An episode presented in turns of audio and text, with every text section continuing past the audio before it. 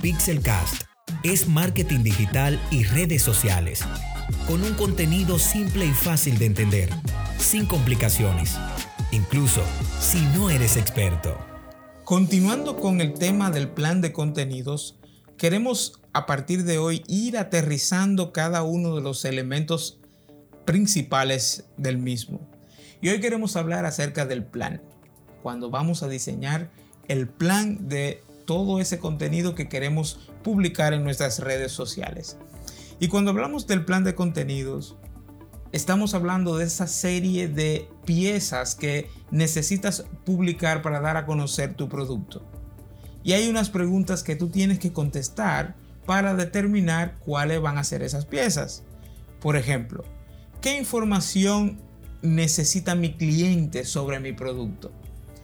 Yo bien pudiera enfocarme en el producto y decir quiero publicar esto, esto y esto y eso. No, lo recomendable es que tú te pongas en los zapatos de tu consumidor, de tu cliente y entonces desarrolles piezas de contenido pensando en lo que tu cliente puede exigir. Por ejemplo, tienes un negocio de vender ropa. Tu cliente necesita saber cuándo tú tienes ropa nueva o cuándo vas a publicar ropa nueva. Entonces, esa pieza de contenido, ¿cómo tú informas eso a tus clientes? Tú haces un diseño, haces un gráfico que diga, voy a publicar ropa nueva en tal día. Ya eso es una pieza gráfica y ese es un diseño gráfico que lo puedes publicar, por ejemplo, el lunes. Pero llega la ropa. ¿Cuál es la mejor forma de dar a conocer esa ropa? A través de fotografía. Ah, ok, entonces el martes yo voy a publicar fotos de la ropa nueva que me llegó. Ya tengo dos tipos de formatos distintos, un diseño gráfico y una fotografía. ¿Cómo yo voy a presentar algunos de los atuendos que quizás tengan más salida? Voy a hacer un pequeño video modelando esos atuendos. Entonces ya tengo tres piezas de contenido plasmadas que voy a realizar, voy a producir para, para armar todo el contenido que pretendo presentar en mis redes sociales.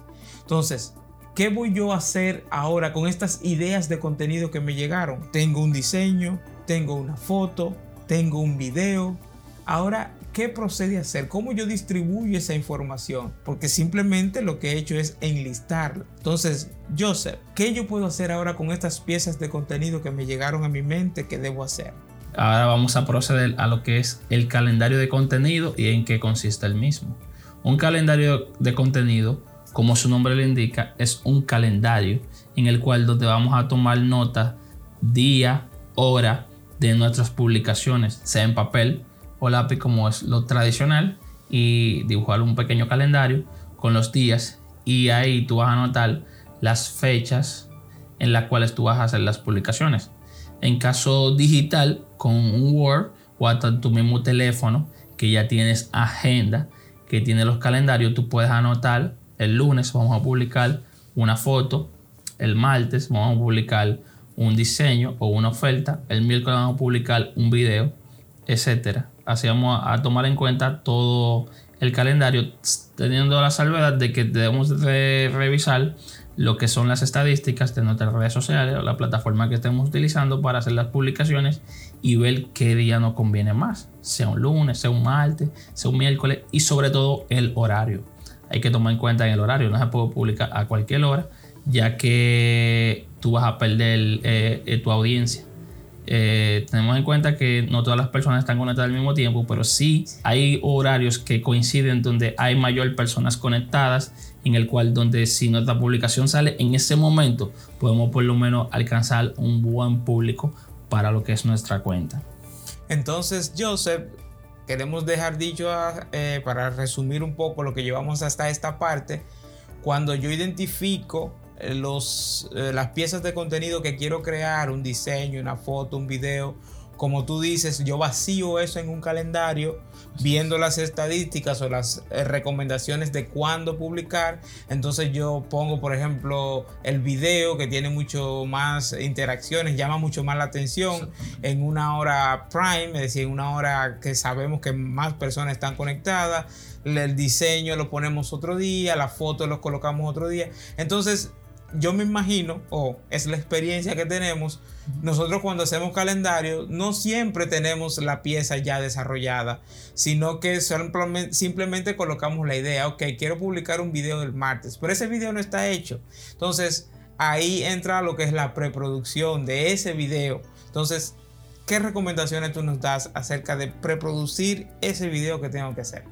Exactamente, ya teniendo el calendario completo, que ya verificamos cuál es el día que más audiencia tiene y por ende debemos elegir el contenido que más de valor tenga. En este caso, para las redes sociales, ahora mismo el audiovisual, lo que es un video, es más eh, atractivo para el público. Entonces, pongamos que tú pusiste en tu calendario que el día de Prime, el día Prime que más público tú tienes, en ese horario tú quieres publicar el video, pero tú no lo tienes. Entonces, ya en el calendario, como tú sabes qué día que tú lo vas a publicar, yo tienes que, previo a eso, preparar lo que es el video, de qué va a tratar el video, el tema eh, si lleva alguna persona en específico. En el caso de, vamos a poner un ejemplo de un trabajo reciente que hicimos de una doctora, ella va a hablar de nutrición y el tema trata de cómo alimentarse saludablemente. Entonces se preparó un speech de los productos que se van a utilizar en el video, eh, los textos que iban a decir cuando aparecían los productos, la toma de cámara que se iban a hacer, la iluminación, hasta el color de, la cocina donde se iba a preparar todo se eligió previamente para la grabación. Ya llegamos al día de la grabación y ya ahí teníamos todo eh, el listado completo y lo que hicimos que pasamos lista de todo lo que habíamos acordado para ver que todo estaba en orden, que no nos faltaba nada. Al momento que verificamos que ya está todo en orden, entonces comenzamos la grabación, ya había incluso un texto, porque parte de la organización es eso, que tú tienes un texto de lo que tú vas a hablar, tú no vas a adivinar, tú no vas a decir, me acordé, se me olvidó. O sea, ya tú tienes algo. Ay, pon esa previo. ahí ahora. Exactamente, ya está todo previamente calculado. Entonces tú ves el video súper simple y como que chévere. Dice, wow, qué heavy se ve ese video, qué bonito. Pero no es así, es que hubo una organización previa donde tú pensaste cada elemento que estaba ahí. En la mesa, cada elemento que está ahí verde, una manzana o algo que sale en el video, eh, fue pensado. Nosotros en nuestras redes sociales vamos a compartir eh, el link del video para que ustedes lo puedan ver y puedan ver ese contenido que fue completamente organizado y al momento que ustedes lo puedan ver, lo pueden ver que se vea simple, para ver tuvo una producción antes o una organización del contenido de que para ustedes poder degustarlo de una manera así súper eh, simple, por así decirlo. Entonces, después que tenemos ya el calendario hecho, es eso lo que tenemos que hacer, es preproducir todo ese contenido que tengamos, sea video, foto o diseño ya con anterioridad a tu calendario para poder proceder a programarlo. Que ya más adelante vamos a estar hablando de cómo programar todo ese contenido ya que tú tengas conforme a tu calendario, de que se publique exactamente en las redes sociales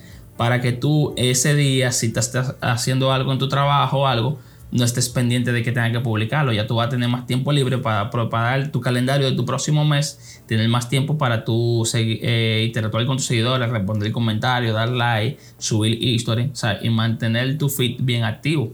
Y ya tus publicaciones están previamente programadas. En ocasiones nos auxiliamos de materiales que no son de nuestra autoría.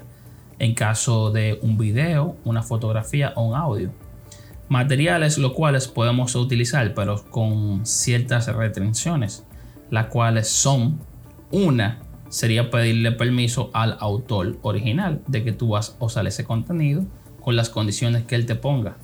La segunda opción sería ya de tú darle un repost a, esa, a ese contenido de esa persona en el cual ya tú le haces mención y sale como si fuera tipo un screenshot de donde se vea cuál es la fuente la tercera opción sería un stop donde tú compras material de otras personas que ellos suben su contenido para eh, así venderlo y que la persona lo puedan utilizar. En cuanto a estas tres opciones, André, de pedirle permiso al autor, ¿cuál tú nos recomiendas?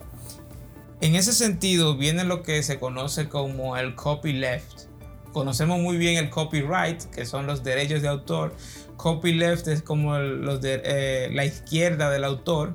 Se le llama así eh, principalmente una, una, agencia llamada Creative Commons, que son agencias dedicadas a permitirle a las personas utilizar un contenido aunque no tengan que pagar por él o aunque no, fue, no fueron ellos que lo produjeron, pero no tienen problemas en reproducirlo, porque el problema aquí es la difusión, la reproducción sin permiso del contenido de otra persona. Y pasa mucho con la música. Tú haces un video y quieres ponerle una música de fondo, quieres ponerle una canción de alguien famoso, pero cuando tú lo subes a una plataforma como Facebook, como YouTube, te la vetan, es decir, te la bloquean porque tú no tienes el derecho de autor de esa canción o de ese audio. Entonces, ¿qué sucede? Es bueno utilizar o es recomendable utilizar contenido donde el, autor te da permiso a ti a reproducirlo o a difundirlo en tus redes sociales. Y para eso existen algunas herramientas. Por ejemplo, si tú en YouTube vas a la librería de audios de YouTube en nuestras redes sociales, vamos a colocar los enlaces de estas librerías.